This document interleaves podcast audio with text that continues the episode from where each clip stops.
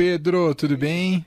Tudo bem, pessoal? Agora estão me escutando bem? Sim, houve uma revolta aqui da mesa de som comigo, mas ela voltou a se comportar, viu, Pedro? Aí sim. Então tá tudo certo. Pedro, Mas só como fazer um fala. comentário sobre o Alexa, que eu vi vocês falando, foi uma revolução, porque eu acordo já falo Alexa, bota no Eldorado e já entra na rádio, não precisa ficar sintonizando. Aí, ó, tá vendo? Mais um, mais um que já aderiu à Rádio Eldorado na Alexa.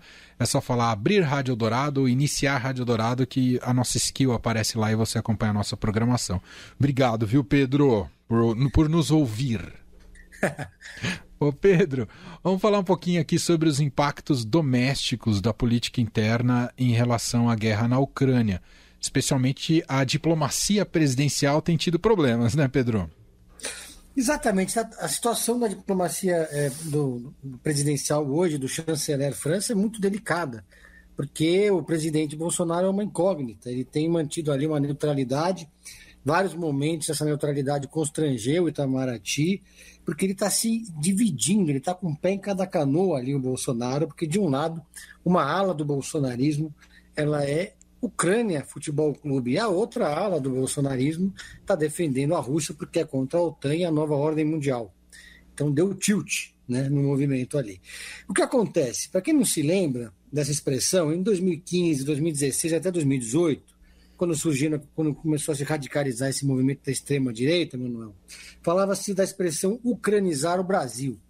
Quem que ucranizava o Brasil? Eram algumas lideranças, como, por exemplo, a Sarah Winter, não sei se vocês lembram dela, aquela Sim. que tentou invadir o Congresso, que ela passou uma temporada na Ucrânia, depois voltou para o Brasil com essa ideia, e lá na Ucrânia ela se aproximou dos partidos neonazistas, que são partidos de nacionalismo, nacionalismo excludente, xenófobo, e que era um, um nacionalismo anti-Rússia. E isso inspirava, por exemplo, o, o Olavo de Carvalho, essa ala mais ideológica do bolsonarismo. Do outro lado, inclusive essa é uma das justificativas dos Estados Unidos para essa intervenção, né, que é o, o crescimento exagerado dos movimentos neonazi- neonazistas na Ucrânia. E, por outro lado, o Bolsonaro, ele, segundo o jornal O Globo, mandou um, um, um grupo de WhatsApp para ministros e pessoas do governo, um WhatsApp é muito longo, dizendo, é, defendendo o Putin, né? E falando sobre a nova ordem mundial comunista e que a Ucrânia, de certa forma, estava se opondo a essa nova ordem mundial comunista. Deu um pouco a entender, lendo essa reportagem no Globo, Emanuel, que o presidente tem um pouco um certo ressentimento com esses líderes mundiais que, de certa forma, o desprezam, né? E então você vê que o Putin foi o único que o recebeu e o Bolsonaro criou essa questão, essa questão que acabou envolvendo toda a diplomacia brasileira com a OTAN. E aí o nosso ministro chanceler fica se equilibrando. Agora, a última novidade do dia foi que o governador do Brasil não aderiu a a uma ação de 39 países né, que pediram uma investigação formal contra o Putin no Tribunal Penal de Haia. Brasil resolveu ficar fora e a lei soltou uma nota dizendo que defendia a neutralidade, o que levou o Brasil a ser fortemente pressionado. Né? Lembrando que o próprio eh, presidente Bolsonaro também é alvo de ações no Tribunal Penal Internacional de Haia. Então ele já não tem muita simpatia por esse órgão. Né? E aí as coisas se complicam, mistura ideologia, mistura uma, um certo ressentimento pessoal do presidente com os outros líderes, e nisso a diplomacia brasileira fica completamente desacreditada, porque vai para um lado enquanto o presidente vai para outro, né, Manuel? É, ele teve aí, ele foi criticado pelo seu ex-chanceler Ernesto Araújo, que foi o maior ideólogo que já ocupou esse cargo de ministro das Relações Exteriores.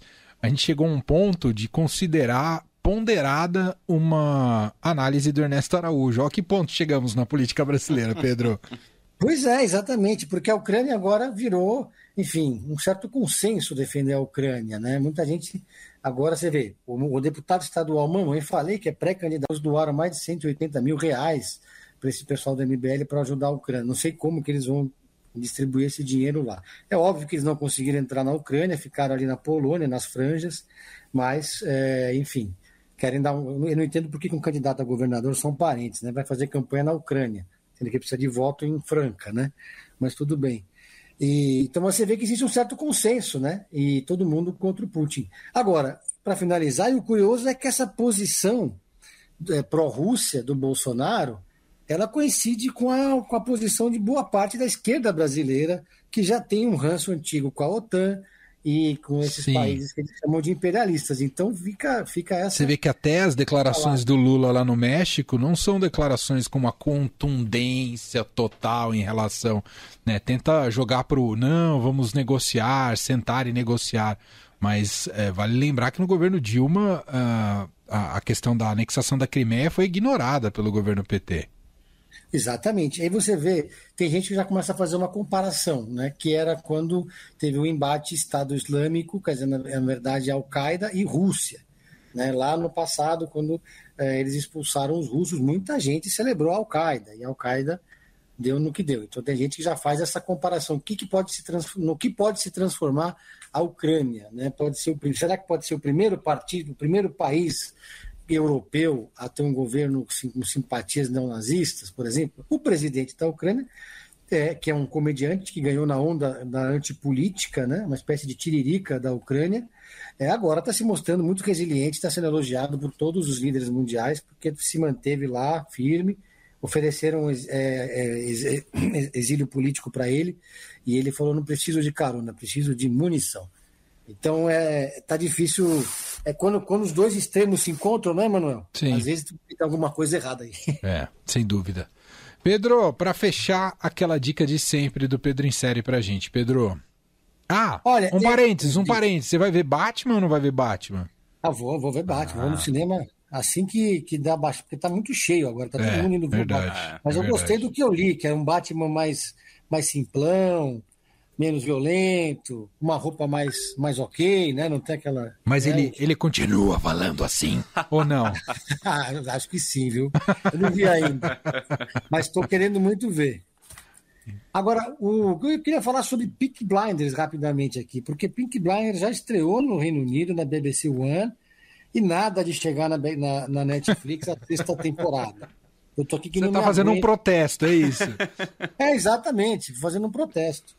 E aí, e agora o que eu já, já pelo que eu li na imprensa ali europeia, eles estão com uma música inédita, o Radiohead, feita para a série. Opa, agora eu vou é. encampar esse protesto, Pedro. Exatamente. Ainda, olha, e a trilha sonora da sexta temporada ainda tem Sinead O'Connor e Joy Division. Oh. Dizer, só a trilha sonora já justifica, né? E, e, enfim, tá todo mundo falando super bem que, que a continuação é a última temporada.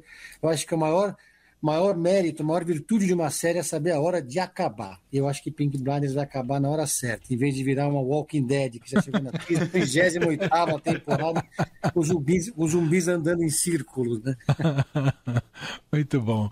Pedro Venceslau, que é, assina aqui na Rádio Dourado também o Pedro em Série. Obrigado, Pedro. Um abraço para você.